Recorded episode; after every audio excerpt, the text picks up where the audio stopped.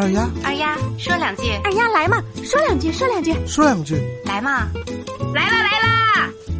分享有趣有料的新鲜事儿。大家好，我就是二丫。近几年呀，网络直播的乱象那是层出不穷啊，因为打赏引发的刑事案件也是时有发生。你比如说，男子贷款打赏女主播，妻子抢手机被推下楼。叔侄二人偷车打赏女主播，甚至还有挪用公款打赏女主播的。你有没有想到，你打赏的美女主播可能是位大妈呢？最近呀，在浙江杭州，有一男子手捧玫瑰花，疑似呀因为求爱失败，躺在了西湖断桥上。哦，有目击者说了，这个男子呀身穿工装，手捧鲜花。女主播呀一直没有出现，男子在那儿等了两个多小时。后来呀，有热心路人帮忙上前查看，最后呀，民警来了后把该男子带走了。二丫也想说两句，这肯定是打赏主播的倾家荡产啊！这作为成年人，自己不理智，你怨天怨地也是没有用的。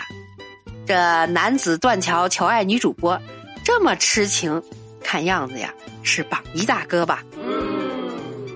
现实中的榜一大哥其实是这样的啊，榜一大哥宁愿工地脱层皮，也要攒钱上榜一；只要主播叫老公，宁愿把钱包掏空。但你可知道，十万修得同船渡，百万修得共枕眠。榜一大哥以为自己是痴情的许仙，万万没想到女主播是花心的金莲。女主播没准还想啊，哼，想见我那是另外的价钱，不是不想见你，是你没开法拉利。哎呦我的妈！在这儿啊，二丫也想给榜一大哥赋诗一首：断桥残雪，大哥被圈到吐血，只想娶妻，奈何被当做提款机。顺便说一句啊，有没有想过是约的地方有问题？不应该约断桥啊，下次直接约酒店，结果可能会不一样啊。奉劝各位给主播刷礼物的时候，你以为主播又美又好看，很有可能呀，他是个抠脚大汉。咦，这样的男人说他是痴情。我觉得应该说他是白痴吧，简直就是迷的神魂颠倒啊！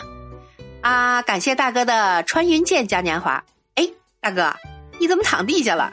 你这是为爱躺平吗？好了，还是那句话，打赏有套路，上前需谨慎呐。好了，今天的节目就到这儿了。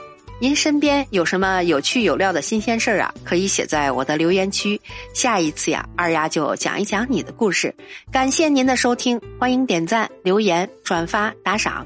我就是那个贼爱唠嗑的二丫，我们下期见，拜拜。